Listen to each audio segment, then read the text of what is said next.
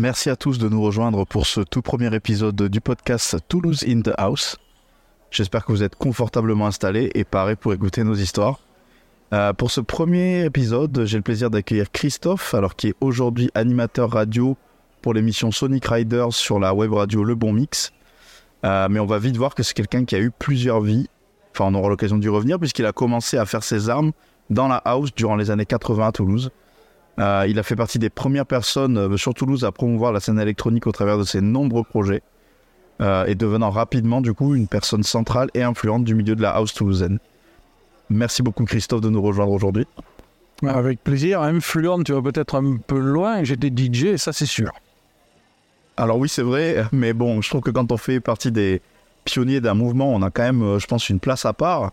Euh, tu parles du fait que tu sois DJ, alors qu'à une époque comme aujourd'hui, tu vois, où tout le monde euh, est DJ. je pense que la manière dont on construit sa culture musicale pour le devenir est super importante. Est-ce que tu pourrais peut-être me parler un peu du contexte et de la façon dont ça s'est fait pour toi à tes débuts, quand tu étais plus jeune? Alors le contexte remonte à très loin. J'écoute de la musique depuis que j'ai 5-6 euh, ans. Je vais en avoir 63, donc tu peux imaginer. Je suis passé par euh, euh, toutes les époques. J'étais fan de rock, bien évidemment, j'ai connu le rock dans les années 70. J'ai j'ai été batteur dans un groupe punk. J'étais dans le sud-est, en Provence. Euh, j'avais 17 ans quand le punk est arrivé, c'était une véritable révolution et j'ai découvert, découvert qu'on pouvait faire de la musique euh, sans vraiment être un pro, parce que c'était ça, c'était le do-it-yourself. Et en parallèle, euh, un ami à mes parents m'avait fait connaître la musique black quand je devais avoir 10 ans par là. Il m'a fait écouter les premiers disques de la Tamla Motown, les Temptation, Marvin Gaye, les Four Tops. Et à l'âge de 10-11 ans, je suis tombé amoureux de cette musique. Donc j'ai toujours suivi en parallèle le rock et la musique black. Quand tu nous parles de musique black, tu cites euh, Marvin Gaye, tu cites la Motown. Donc on est vraiment sur des sonorités euh, soul, euh, disco. tu parles aussi du fait que c'était pendant ton enfance, dans le sud-est. Moi, je pensais du coup que tu avais été, enfin, tu étais toulousain depuis toujours. À quel moment de ta vie tu décides de rejoindre Toulouse? Je suis venu sur Toulouse. Euh, j'ai arrêté, évidemment, je faisais des études, donc j'étais plus, j'étais plus euh, batteur.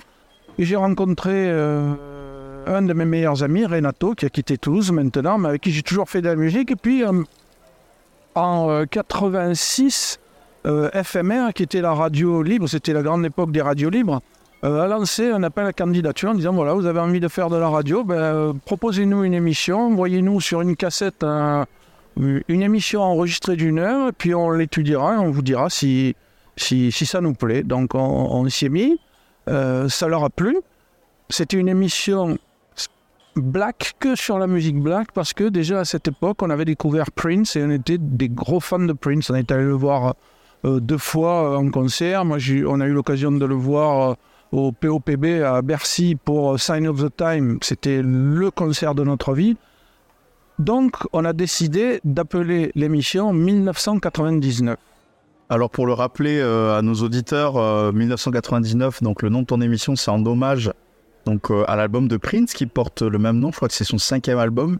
Et bon bah contrairement à ce qu'on peut penser, l'album il sort pas en 99, mais il sort en 1982. personnellement, ça fait partie de mes albums préférés. celui-là et ben, celui juste avant, controversé en fait, puisqu'il y a beaucoup de sonorités électro-funk. Euh, c'est quelque chose que j'adore chez Prince.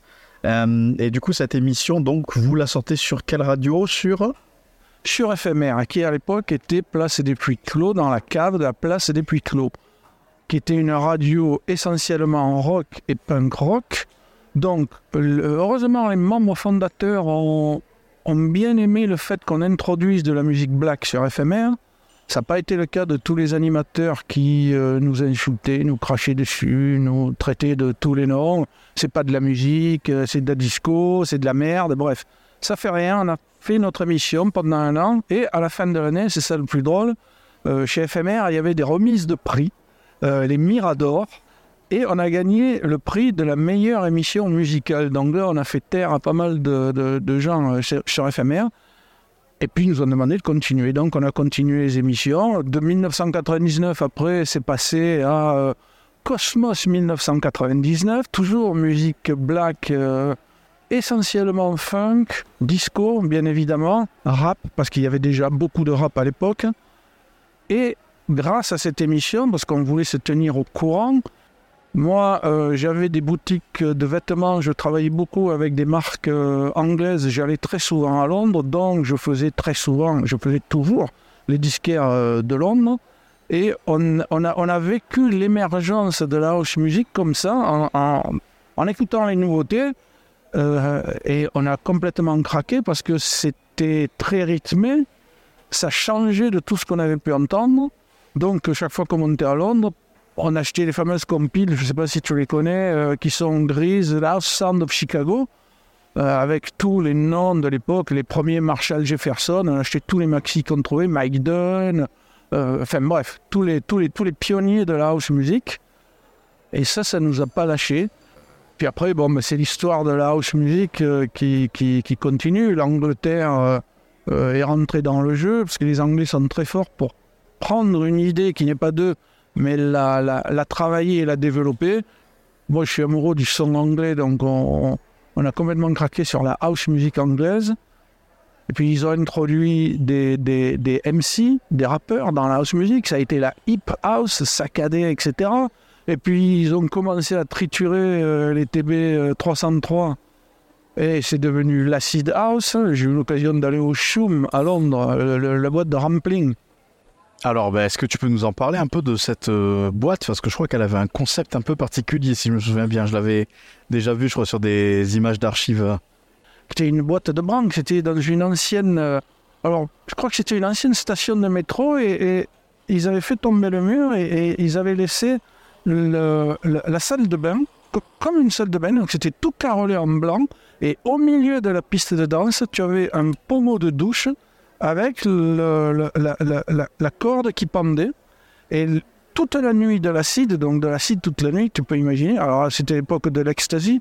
Les gens prenaient de l'ecstasy, donc euh, avec l'ecstasy, ils avaient envie de baiser toute la nuit. Ils étaient comme des furieux sur la piste de danse.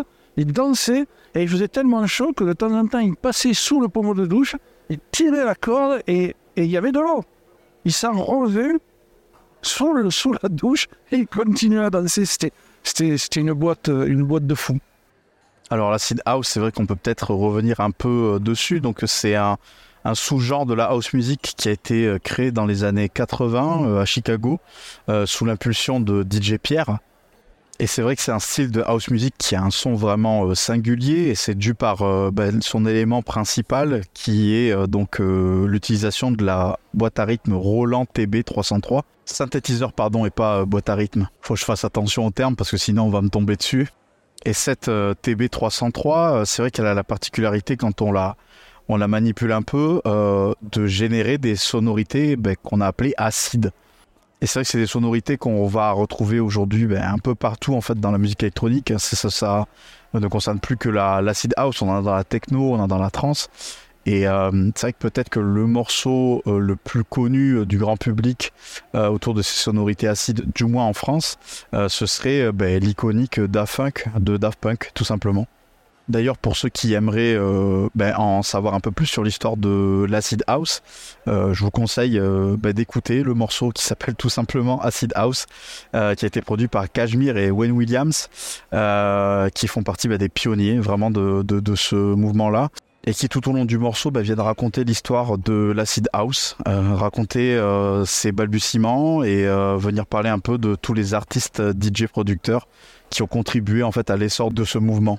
Est-ce que toi, Christophe, il y a eu un, morceau d'Acid House qui t'a plus marqué euh, que les autres? Parce que j'ai l'impression que ça a quand même été une, une découverte euh, complètement incroyable pour toi. Le, premier, euh, le premier avec 45 tours de D-Mob, un black, quand tu le voyais dans les vidéos, il, il, faisait un peu folasse, mais il était excellent. C'était juste une boîte à rythme qui tapait fort pendant 10 minutes, la, la phase B, le dub, et le gars, pendant 10 minutes, il gueule acide, acide et puis au bout de, de, de 4-5 minutes, il y a la baseline, la TB303 qui commence à arriver. Bon, c'était, quand tu fais cette découverte à l'époque, c'était fabuleux. On jouait ça en club, ça mettait tous les gens sur le dance floor.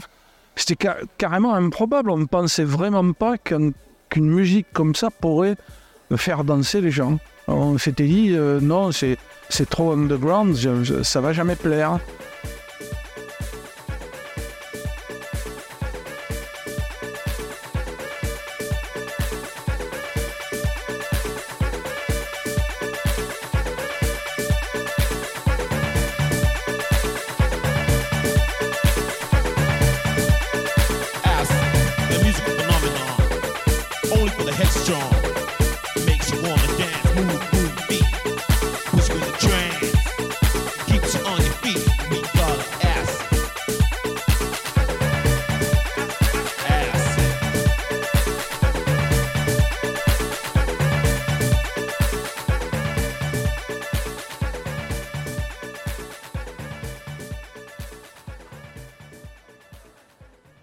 C'est vrai que ce morceau est incroyable. Moi, je me souviens très bien. En fait, la première fois, on l'a entendu avec des potes en soirée. On était là, mais putain, mais c'est quoi ce track de fou? Au point que c'est presque devenu comme un cri de guerre en fait qu'on pousse avec les potes quand on entend un track de acid house aujourd'hui en club ou en concert. Et d'imaginer les gens euh, au choum du coup se jeter sous la douche en écoutant de la musique comme ça toute la soirée. Euh, je pense que c'est quelque chose qu'on pourra plus jamais revoir euh, en club aujourd'hui quoi. Avec les, avec les normes de sécurité, tu peux pas. Puis après, ils ont eu le Ministry of Sound, là, qui a été la boîte avec le sound system le plus, le plus fabuleux. J'avais jamais entendu ça. Et puis, puis bon, tous les courants qui, qui, qui a eu euh, là-haut, l'acid jazz. J'étais un grand fan de l'acid jazz. Je, je possède énormément de vinyles d'acid jazz. J'ai eu l'occasion de rencontrer euh, euh, Gilles Peterson qui, qui maintenant fait le Worldwide Festival, qui a sa radio Worldwide, qui a Brownswood Productions, sa maison de production. Je l'ai rencontré là-bas au Dingwalls au tout début de l'acid jazz. Euh, je, lui demandais un disque de James Brown, il était très sympa, il m'a renseigné, etc. Enfin voilà quoi, tous des, des souvenirs euh, musicaux. On se rejoint tous les deux autour d'une passion commune bah, pour la scène anglaise. Londres en particulier, c'est euh, une destination que j'affectionne énormément. Enfin, j'y vais quasiment tous les ans. Cette année, j'y suis allé trois fois. Je trouve que le rapport qu'ils ont avec euh, la musique de club et la culture club de manière générale est vraiment fascinante. C'est quand même là-bas qu'on a eu euh, ce qu'on a appelé le second Summer of Love, avec l'explosion de la scène rave party. Tu as été témoin de cette époque, tu, je veux dire, tu y as participé à ce second Summer of Love quand tu étais là-bas en Angleterre? Oui, j'y étais, je, je te dis, j'y allais peut-être deux à trois fois, si c'est pas quatre fois par an. Et euh, euh, j'ai eu l'occasion, parce que j'avais un ami, enfin, oui, j'avais un ami parce qu'il est décédé, le pauvre, euh, qui avait été bouncer dans toutes les boîtes de Londres. Donc, un jour, quand on est monté chez lui, il nous a dit Les mecs, je vais vous faire rentrer dans une des premières raves londoniennes. La rave, on se demandait ce que c'était. C'était au Brixton Academy. Donc, on est allé là-bas, il nous a fait rentrer. Alors, je sais pas, je sais pas combien il y avait de personnes. C'était, immense. Euh, ils avaient fait un plancher en, bois euh, pour rien abîmer. Le, le plancher faisait comme, comme, les vagues sur la mer, bougeait tellement il y avait de monde qui dansait. Les Anglais dansent énormément. Des énormes structures pendues euh, au plafond avec des films projetés, des statues grecques au milieu et de la house et de, de la house et de l'acid house toute la soirée. C'était du délire. Donc oui, j'ai connu, ce- j'ai connu cette, cette époque-là. Tout ça faisait que la house se développait de façon exponentielle et, il y avait toujours de nouvelles choses qui étaient trouvées. Il y avait des inventions, des, des trucs qui nous étonnaient. C'était- C'est parti vers le jazz après, donc c'était excellent. Et nous, chaque fois, on ramenait les vinyles de Londres pour les jouer à Toulouse dans l'émission de radio. Et à cette époque-là, dans les années 80, de 87 à 90, on était euh, DJ résident au Diagonal, place des Carmes. Diagonal qui s'appelle aujourd'hui le Diago, mais qui est un établissement qui existe toujours, mais avec un concept qui aujourd'hui, je pense, a pas mal changé de sa vision originale. Est-ce que tu peux peut-être un peu nous parler un peu de comment c'était à l'époque le Diagonal pour vous? Euh, le Diagonal, ça a été le, la première, le, le premier bar musical à Toulouse. Ils étaient allés s'inspirer d'une idée euh, espagnole, ça se faisait déjà en Espagne. Et c'était un carton tous les week-ends.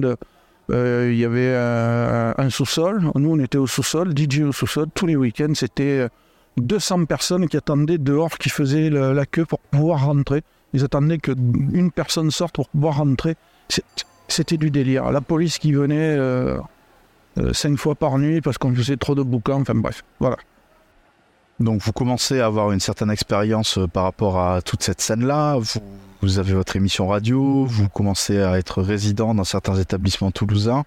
Euh, Est-ce qu'il y a un moment où on se dit pas, euh, bon ben attends, j'ai envie d'organiser mon propre truc, allons organiser des soirées à Toulouse en fait pour essayer de recréer en fait cette énergie que j'ai pu voir à l'étranger? Est-ce qu'il y a eu une opportunité, un événement ou un déclic qui vous a donné envie de passer à cette étape-là? Les soirées, les soirées, ça vient naturellement après la radio. On, avait envie, quand tu fais de la radio, tu as envie de, passer quelque chose, de, de donner une certaine connaissance. C'est ce qui nous plaisait. Et on s'est dit, ben, euh, c'est bien beau, la radio, on a pas mal de gens qui nous écoutent. Euh, On aimerait bien faire des soirées, il n'y avait rien à Toulouse, faire des soirées où on va jouer cette musique pour la faire connaître au plus grand nombre. C'était pas aussi facile que maintenant. Alors, et moins difficile dans un autre sens, parce que maintenant, il y a énormément de soirées. Quand il faut choisir, c'est assez dur. À l'époque, il n'y avait rien. Il n'y avait rien, mais il n'y avait pas Internet. Je parle d'une époque où Internet n'existait pas. Donc, ça veut dire qu'il fallait euh, aller dans les endroits euh, où étaient les jeunes à Toulouse, Place Saint-Georges, le Bacchus, le Van Gogh, etc. Faire des flyers, les faire imprimer, les distribuer, aller voir les boutiques euh, de fringues un peu branchées, mettre des affiches. Enfin, c'était un travail, euh, c'était un, travail énorme.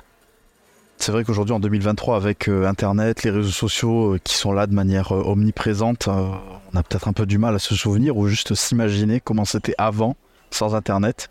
Quand j'ai commencé à organiser moi mes premiers événements, alors c'était en 2012, c'est vrai qu'il y avait encore ce rapport avec le papier qui était là, au travers des affiches, au travers des flyers. Euh, c'était quand même quelque chose euh, d'important, à pas négliger pour faire la promotion des soirées. Mais c'est vrai que de plus en plus, euh, et pour des raisons, pour plein de raisons, bon, c'est qu'il y a aussi la raison écologique qui est quand même assez importante. on tend de moins en moins en fait à se baser en fait sur ces types de, de, supports pour faire la promotion d'événements. Et d'ailleurs, ces soirées, du coup, elles se faisaient Euh, Tu crois que tu me parlais du premier bikini, c'est bien ça? Les premières soirées, quand on est allé trouver Hervé au bikini, au tout premier bikini, il a rigolé d'abord euh, pour notre proposition. Il a dit Non, les mecs, vous y pensez pas. C'est quoi ton truc de la house music? C'est quoi cette merde? Ça, C'est la première réaction. On lui a expliqué ce que c'était, on lui a fait écouter, il n'aimait pas du tout. Mais Hervé étant euh, quelqu'un de bon sens et qui, qui, qui veut gagner de l'argent, nous a dit écoutez, ok, je, je vous connais un peu, je vous fais confiance, vous en essayez une, vous faites une première soirée et on voit après. On a fait une première soirée, donc on a mis le paquet pour la promo et on a rempli le bikini, mais euh, je sais pas, je crois qu'on a fait 1000 entrées. À l'époque, au bikini, c'était énorme. On n'avait même pas fini la soirée, donc vers 5 h du matin, le Hervé qui est revenu en trombe. Les mecs, je vous lâche pas avec l'agenda euh, à la main. On bloque la prochaine soirée. Dans un mois, vous m'en faites une autre. Et un mois, c'était court parce que quand tu n'as pas Internet, bon. Mais on a joué le jeu. On a fait une deuxième soirée parce que la première soirée était une spéciale Prince où on a fait gagner la discographie de Prince. On, avait fait un partenariat avec euh, Danny, DJ Music, l'ancien DJ Music. Et c'était le meilleur déguisement de Prince gagne euh, la discographie de Prince. Bon, Euh, la deuxième soirée, on a fait une soirée spéciale Sound of Chicago et on a fait gagner un voyage à Chicago en partenariat avec une agence de voyage. Attends, attends, alors juste, je veux revenir sur ce que tu viens de me dire là.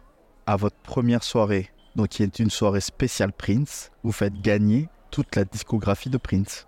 Personnellement, j'ai un pote euh, qui a plus ou moins mon âge et qui est un très grand fan de Prince et qui aurait adoré du coup, euh, je pense, participer à ce concours hein, parce que je l'ai déjà vu se déguiser euh, en Prince dans le cadre d'une soirée qu'on avait faite et c'était fabuleux déjà. D'ailleurs, j'espère qu'il écoutera ce podcast et qu'il se reconnaîtra. Et pour votre seconde soirée, vous faites gagner un voyage à Chicago. Je veux dire, un voyage tout frais payé pour l'épicentre de la house music, à l'époque où c'était en pleine explosion. Je marque un temps de pause, juste deux secondes pour moi, parce que j'ai besoin de processer cette information. Elle est où la machine pour euh, remonter dans le temps? Parce que non seulement j'ai envie de revenir à cette époque pour participer à cette soirée, mais aussi pour participer au jeu concours.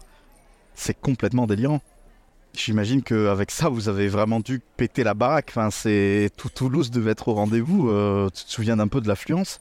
1400 ou 1500 entrées. C'était au, mois de juin, je crois, à la piscine. euh, tous les, à 4 heures du matin, tous les, tous les gens dans la piscine, à moitié dénudés, en train de boire, ça rentrait, ça sortait. Hervé était comme un fou, à court de, à court de, boissons, enfin, un truc.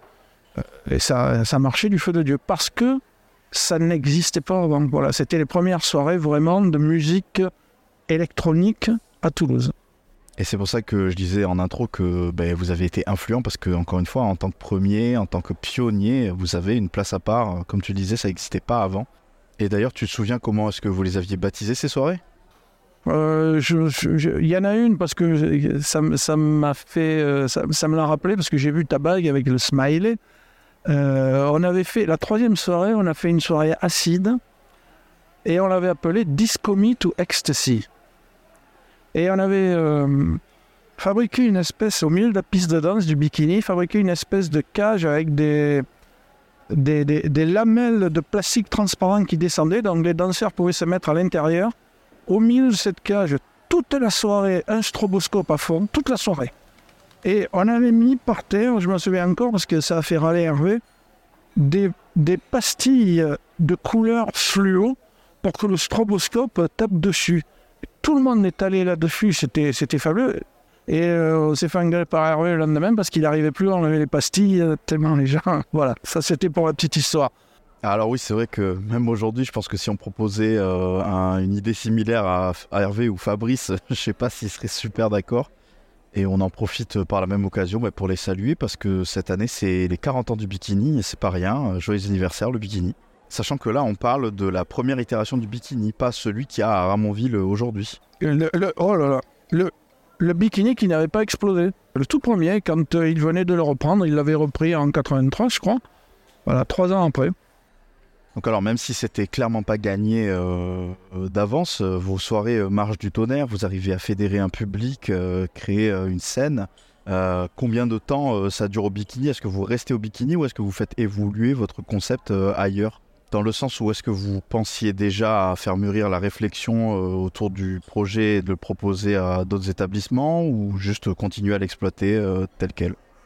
Non, c'était, ça avait été mûrement réfléchi. On a tapé fort, on s'est dit on essaye le bikini parce que si on fait une soirée au bikini, on va pouvoir le vendre à tout le monde. C'était quand même la référence. Donc on a fait X soirées au bikini, mais on, a voulu se diversifier euh, et après on était un peu demandé partout. Euh, Bon, on a été DJ résident en diagonale, donc on faisait des soirées au bikini.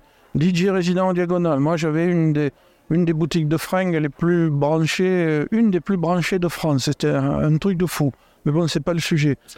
Euh, René, mon pote, travaillait dans une de boutiques de fripe euh, juste en face qui était très connue. Donc, on était connus comme le loup blanc à Toulouse, à l'époque, à cette époque-là. Euh, donc, ça nous a ouvert les portes.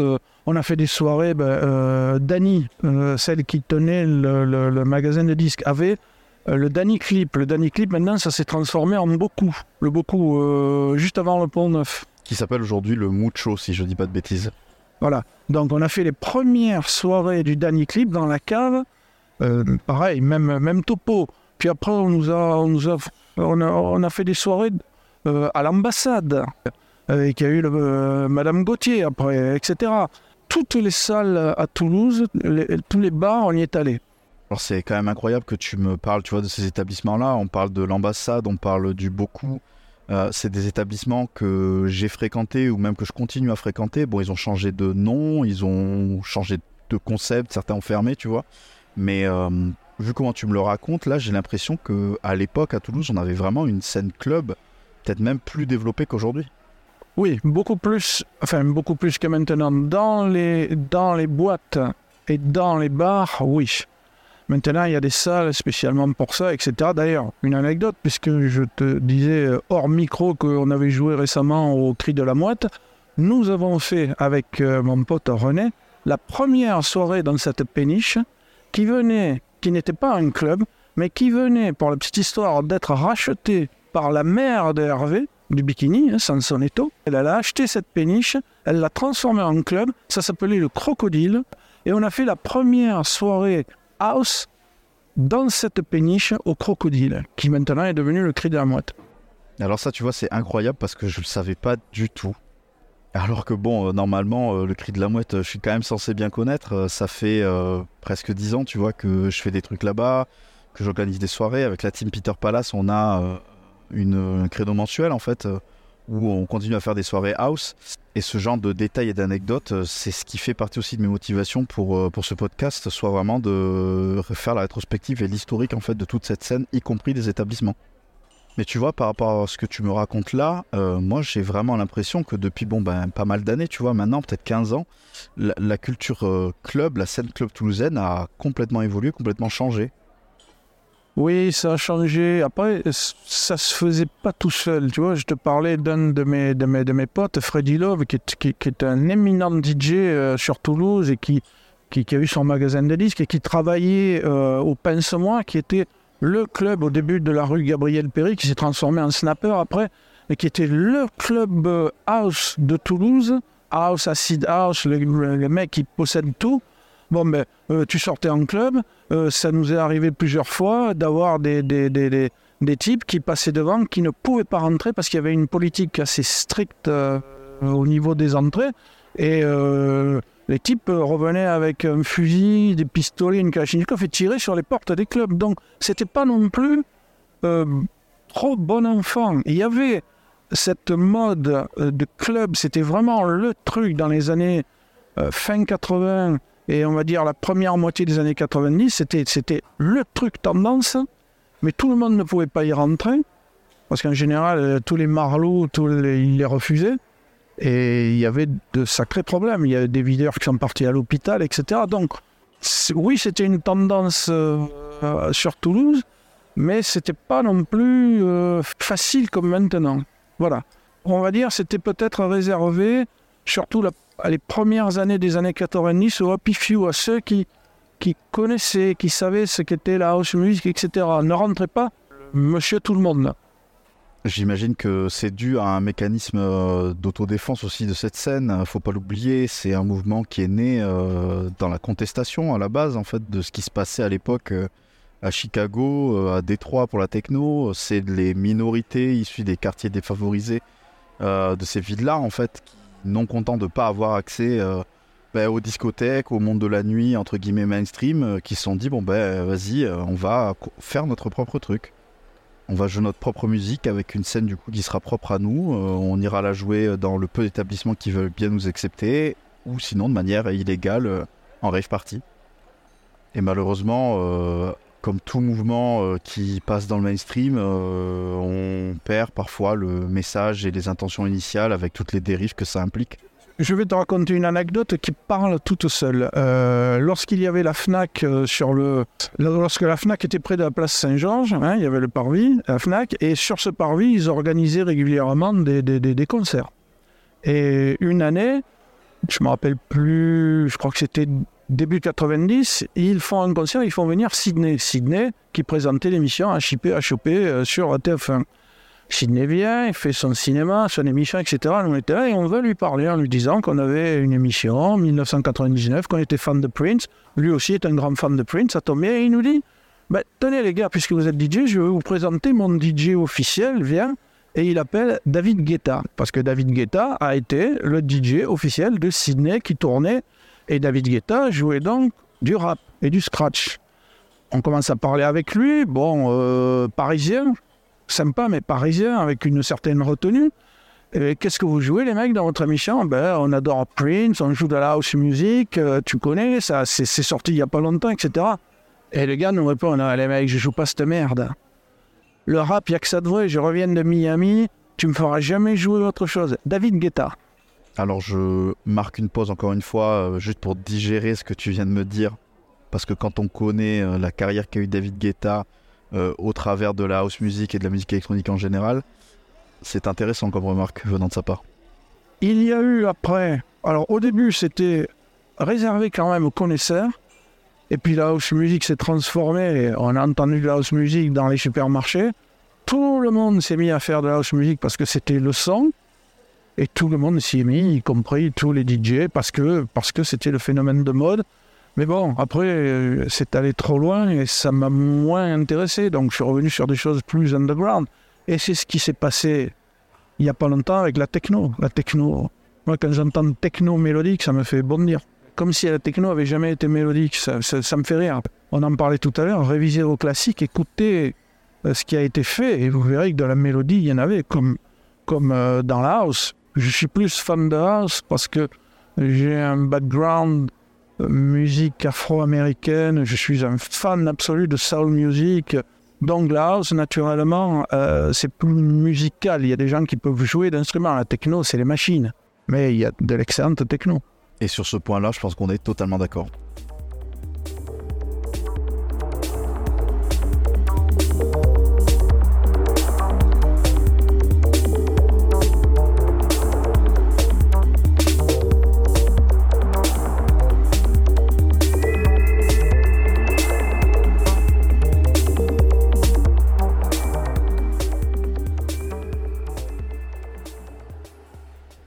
Pour continuer à faire la chronologie, donc là on est quoi au milieu, euh, fin des années 90 Est-ce qu'on arrive à un terme? Est-ce que tu te retrouves à avoir fait un peu le tour de ce que tu avais envie de dire et de faire au travers de tout ça? Il faut pas oublier qu'en parallèle, euh, bah, tu as un métier, tu tiens une boutique de prêt-à-porter. Est-ce que les choses évoluent aussi euh, à ce niveau-là? La vie évolue surtout. Les enfants, j'ai deux enfants. Le, le- boulot de plus en plus prenant, moins de temps. euh, après, voilà, quand tu es jeune, tu peux acc- accorder du temps à ta passion.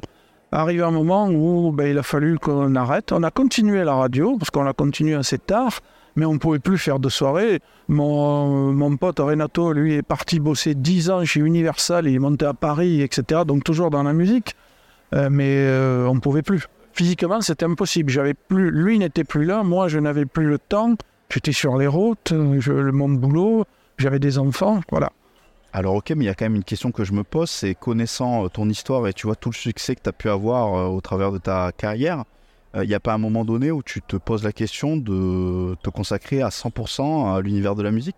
Si, je me suis posé la question, j'ai même postulé. Je, j'étais, pris euh, à l'époque chez euh, Sony, mais au dernier moment, le directeur national euh, a, poussé un de ses, un de ses poulains. Donc le type m'appelait en me disant "Écoute, c'est toi que j'avais choisi, mais malheureusement, je ne peux pas. Ce n'est pas moi qui sélectionne." Et j'aimerais te dire tant mieux tant mieux parce que j'ai toujours à l'esprit ce que me dit mon meilleur ami qui a travaillé quand même. Il a, il a commencé chez Pias, puis après il est parti chez Universal. Donc il a travaillé peut-être les 15 ans dans la musique. Il m'a dit Chris, j'aurais jamais dû.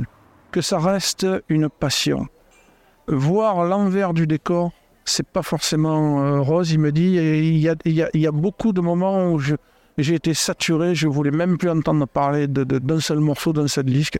C'est dur à encaisser comme réalisation, euh, surtout quand c'est ta passion. Il t'a un peu parlé du coup des raisons? Parce que parce qu'il recevait peut-être euh, 500 à 1000 disques par semaine, parce qu'on lui demandait de tout écouter, parce que parce que ça y sortait par les trous de nez. Voilà. C'est certain que c'est un univers qui reste euh, exigeant, extrêmement demandant et chronophage à certains moments.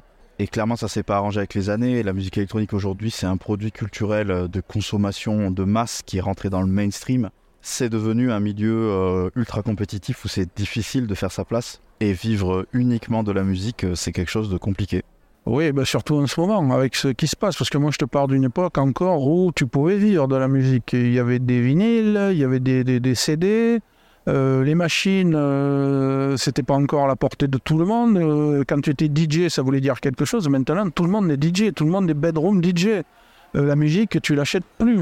Tu vois, le, le- le vinyle, je dois être encore. Enfin, non, on est, on, est, on est un peu plus nombreux, mais moi, je continue à acheter du vinyle, mais parce que je suis vieux et que je, J'adore l'objet, j'adore les pochettes, j'adore, mais on me prend pour un fou. Mes potes me disent, mais tu es complètement malade. Alors je télécharge aussi, hein, faut pas rêver, mais je sais pas si tu peux faire encore de l'argent à la musique. Tu fais pas de l'argent avec la musique, tu fais de l'argent avec des clics sur Internet, tu fais de l'argent avec. Tu fais même pas de l'argent avec les soirées. Enfin, je... Alors, euh, pour apporter un peu la nuance, c'est vrai que la partie événementielle aujourd'hui, ça reste euh, bah, l'une des parties bah, les plus lucratives de ce milieu-là. Le fait d'être booké quand tu es artiste ou euh, de produire des événements quand tu es organisateur, euh, c'est ce qui te permet de dégager de l'argent et d'en vivre. Mais clairement, euh, les artistes qui vivent uniquement de leur musique aujourd'hui, bah, je sais même pas si ça doit représenter euh, 1% de la scène. Donc après toutes ces années, l'aventure pour toi dans le monde de la nuit s'arrête, la vie reprend le dessus. Mais aujourd'hui, tu continues quand même à mixer. Oui, oui, oui. hum, on a fait une soirée au, Cri de la Mouette parce qu'on nous y a invités. Tout fucking lose, l'assaut toulousaine euh, voulait nous faire jouer. Après, je continue à mixer, je mixe chez moi parce que euh, chez moi, j'ai une configuration club euh, dans la cave qui, est, qui est assez belle. Donc, c'est une passion. et puis, je mixe pour la radio. Voilà, je, je- j'ai envie, j'ai toujours eu envie, je continue à avoir envie de pa- d'essayer de passer quelque chose, de, de- si je peux faire passer mon amour pour cette musique et puis faire connaître des morceaux à des gens, ça, ça c'est, c'est vraiment très bien. Après, jouer dans, dans des bars, des trucs comme ça, j'ai passé là, je crois, et puis ça a tendance à s'améliorer, mais il fut un temps, il y a quelques années, où tu ne pouvais jouer que si tu avais le bon look, la bonne coupe de cheveux, les bonnes baskets, les bons trucs. Ça, ça c'est pas pour moi. Ça, ça n'a rien à voir avec l'amour de la musique, on en parlait tout à l'heure. Ça, je, je réfute ça. Et oui, en effet, euh, je pense qu'à ce niveau-là, t'as pas tout à fait tort. Personnellement, je trouve ça euh, regrettable et paradoxal que euh, la qualité musicale, l'intention qu'on met dans la musique et la recherche qu'on y apporte euh, passe en second plan au profit d'autres paramètres qui pour moi sont secondaires. Mais après, je l'ai déjà évoqué, le côté grand public d'aujourd'hui et la volonté de vouloir plaire à la masse fait partie des raisons. Mais bon, je pense qu'il faut pas non plus voir que des aspects négatifs à cette ouverture au grand public, bien au contraire. Que ce soit euh, dans la house ou la musique électronique un peu de manière globale, euh, je pense que la scène indépendante et alternative n'a jamais été aussi euh, créative qu'aujourd'hui. Tout ça, c'est dû aussi ben, à tout le travail de transmission et de vulgarisation qu'il y a autour de ce milieu-là. Et aussi à la mise à disposition de manière beaucoup plus accessible en fait de tous les outils pour pouvoir produire de la musique électronique. Et je pense qu'avec ça, je viens de trouver mon enchaînement pour la suite puisque ces outils, on peut les utiliser pour créer des boucles qui vient appuyer le côté répétitif et caractéristique de la musique électronique. Aujourd'hui, euh, si j'ai bien compris, tu te remets à animer des émissions radio comme à tes débuts. Est-ce que la boucle au final n'est pas bouclée? Oui, c'est une boucle. Et on met un point d'honneur, c'est ça qui nous plaît dans la radio, justement, à ne pas faire de podcast. C'est-à-dire qu'on a voulu faire l'émission sur le bon mix sans filer. On est en, en- live, donc euh, de je me rappelle, 9h à 11h30, un truc comme ça.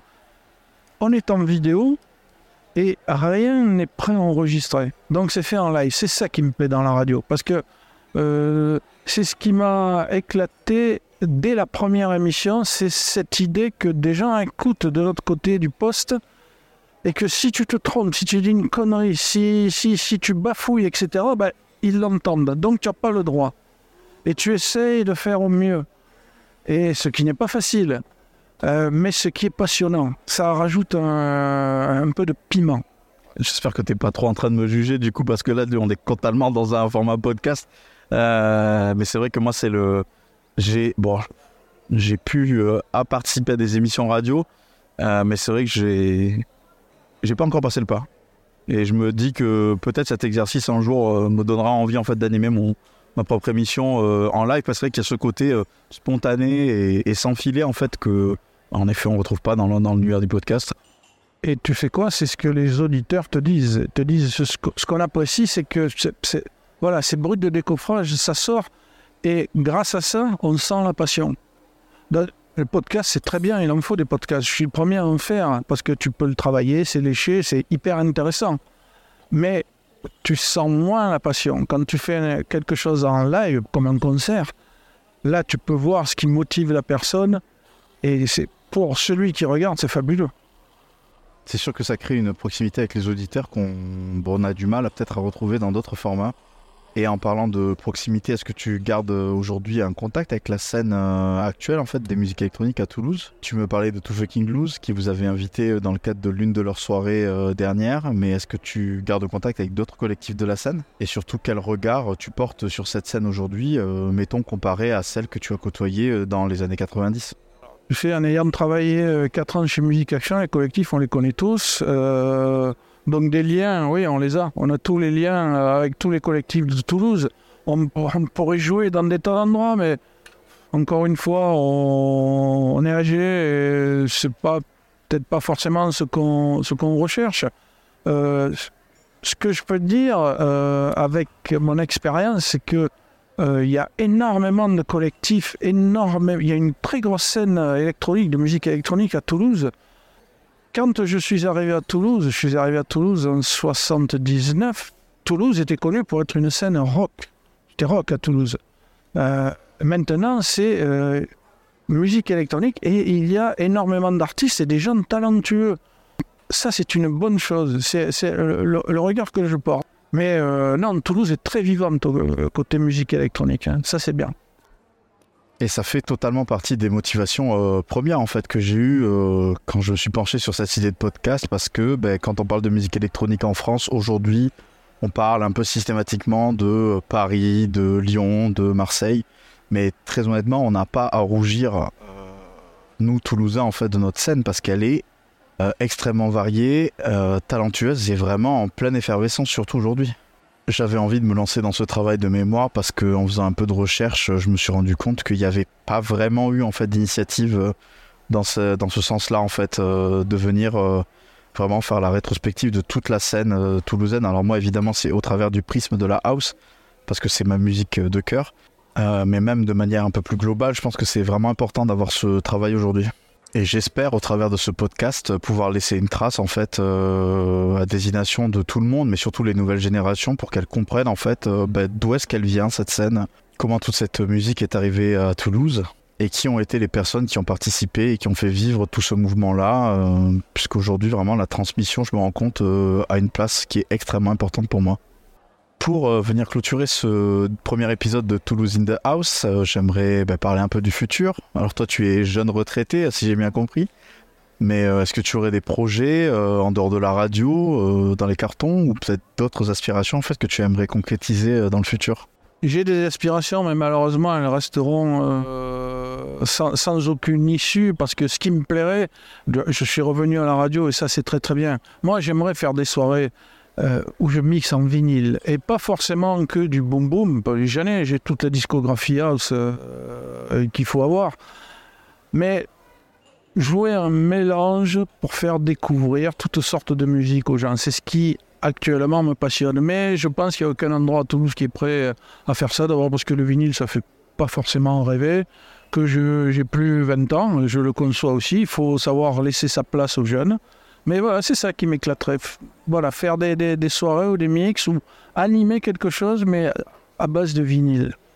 Le message est bien passé, en tout cas, l'invitation est lancée.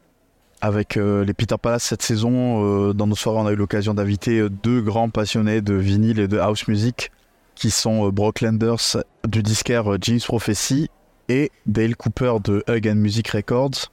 J'espère d'ailleurs qu'on aura l'occasion de les avoir en tant qu'invités de ce podcast. Et donc, qui sait peut-être euh, bah, dans l'une de nos prochaines soirées avec Bumper Records. En tout cas, euh, moi, euh, ça me ferait énormément plaisir. Merci beaucoup Christophe d'avoir répondu à mon invitation pour ce premier épisode de Toulouse in the House. Merci également à tous les auditeurs, j'espère que ça vous a plu. Et si c'est le cas, n'hésitez pas à diffuser, partager et faire écouter ce podcast tout autour de vous. Quoi qu'il en soit, on se retrouve bah, dans deux semaines pour le prochain épisode. On n'oublie pas le reste de l'équipe évidemment avec Romain à la technique et Jade à l'image. D'ici là, portez-vous bien et à bientôt. À bientôt.